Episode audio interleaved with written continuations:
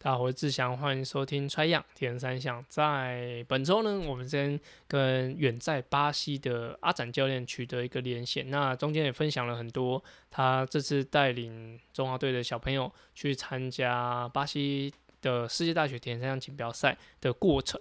那有很多的我觉得细节在讨论中有跟大家聊到。